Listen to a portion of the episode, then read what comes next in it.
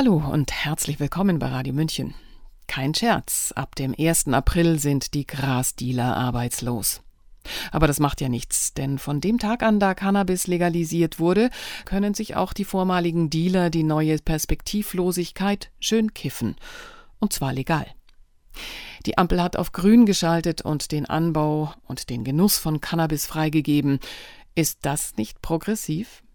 Sonst heißt es doch immer, wir hätten hier im Lande nur Verbotsparteien am Ruder. Doch der grüne Dunst sollte uns nicht täuschen, er vernebelt nur die Sicht auf einen totalitärer werdenden und die soziale Sicherheit torpedierenden Regierungsstil.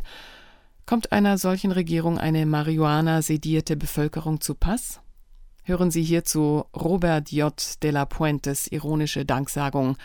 Danke, Ampel. Sprecherin Sabrina Khalil. Na, wer sagt es denn? Diese Bundesregierung kann es ja doch. Sie macht wirklich Politik für die Menschen. Danke, Ampel. Alles, was je über sie geschrieben wurde, ist einfach nicht mehr haltbar. Sie ist innovativ, hat die Sorgen und Nöte der Kiffer im Blick. Und das Gesetz ist nebenher progressiv. Der Standort Deutschland baut massiv ab. Es wird enorme Einbußen geben. Nun gibt es jedoch immer noch die Möglichkeit, auf einen Joint zurückzugreifen und in eine bessere Welt zu flüchten. Wachstumsmärkte.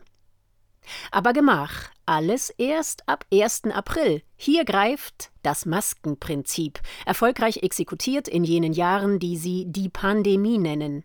Heute half noch eine weitmaschige und selbst gehäkelte Maske gegen das Virus, morgen musste es dann ein Kaffeefilter ohne Chance auf Frischluft sein. Wer sich heute erwischen lässt, wird weiterhin kriminalisiert. Demnächst nickt man ihm freundlich zu, dann mit Augenzwinkern vom Beamten, der es privat schon seit Jahren nicht so viel anders hält. Selbst anbauen ist dann auch erlaubt. Maximal drei Pflanzen dürfen im heimischen Wohnzimmer die Flora bereichern. 50 Gramm je Monat dürfen dann geerntet werden. Nochmals eine in Anführungszeichen praktikable Lösung: erntet man mehr, muss der Überschuss vernichtet werden. Hoffentlich kommt nie jemand auf die Idee, die heimische Produktion überprüfen zu wollen. Denn dann hat man bald den Cannabis-Kommissar auf dem Sofa hocken, der holt dann den Zehnten ein, sprich die Überschüsse. Es gibt allerlei Regelungen, Einschränkungen, Vorgaben und Verbote. Ein Großteil kaum überprüfbar. Wie einfach wäre es gewesen, das Hanf freizugeben, einfach ohne großen Überbau zu legalisieren. Stattdessen steckte man übermäßig Energie in ein Flickenwerk, das sich Gesetz nennt. Aber es war auch wichtig, denn Deutschland braucht künftig Möglichkeiten zur Realitätsflucht. Die Zukunft droht ein Desaster zu werden. Am Rande des Krieges tragen wir die wirtschaftlichen Folgen. Die Not ist schon heute unter uns. Sie ist ein Wachstumsmarkt. Wer sagt, diese Regierung schafft kein Wachstum mehr, schaut nur an falscher Stelle. Wirtschaftswachstum gelingt ihr wirklich nicht. Die Armut und der Mangel wachsen aber durchaus. Die Woken trinken ja nicht mal Bier. Nun will ich nicht in die Kerbe schlagen, wie viele, die jetzt im Cannabisgesetz der Regierung den nächsten kalkulierten Murks erblicken, der nur dazu dienen soll, dieses Land nach links zu drehen. Kann ja sein, dass das Gesetz idiotisch ist, aber diese Kritiker stellen es so hin, als sei die Legalisierung so eine grüne, woke Förderung, um die Bevölkerung mit linkem Lifestyle zu erziehen. Als seien die Gesetzesmacher alles Kiffer, die jetzt ihr wokes Suchtverhalten, wenn es denn eines ist, der Gesellschaft aufdrücken wollen. Ich mag das Wort Kiffer nicht, aber ich rauche natürlich ab und zu Marihuana. Eines kann ich klar sagen: Die Grünwoken rauchen kein Gras. Warum auch? Die wollen keinen Spaß, keine Entspannung. Verklemmtheit ist deren Lebenselixier. Die trinken ja nicht mal Bier, weil sie auch auf ihren Körper, auf ihre Balance achten. Die Legalisierung hätte ich persönlich nicht gebraucht. Ich nehme sie halt nun trotzdem mit. Das Gesetz ist natürlich wahnhaft deutsch, so wie man sich Gesetze heutzutage in diesem Land vorstellt unausgegoren, mutlos, unrealistisch. Eine reine Entkriminalisierung hätte völlig ausgereicht. Eigentlich ist mir das Gesetz, obgleich ich Marihuana rauchender Mensch bin, komplett gleichgültig. Das Vorhaben, Cannabis zu legalisieren, war eines der Paradeprojekte dieser Bundesregierung. Die meisten sind ja mittlerweile zerbröselt. Das Sondervermögen hat sie atomisiert. Das letzte Vorzeigeprojekt, das dann halbwegs gelang, ist dieses Konvolut an Sonderbarkeiten, das Gras für halbwegs legal erklärt, wenn auch nicht so ganz und immer noch unter Vorbehalt. Das sichert der Ampel vielleicht junge Wählerstimmen. Die Fortschrittskoalition kann sich nun aufs Revier heften, dass sie doch fortschrittlich regieren kann, gerade in Tagen wie diesen.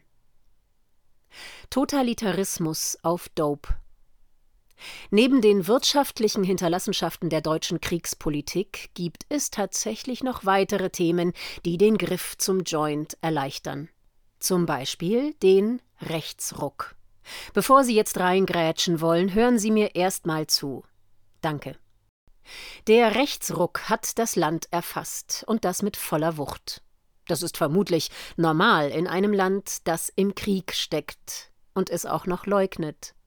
Hören Sie bloß mal dem Habeck zu, wie er Florian Warweg auf der Bundespressekonferenz maßregelt. In seinem Statement steckt die volle Verachtung für kritischen Journalismus.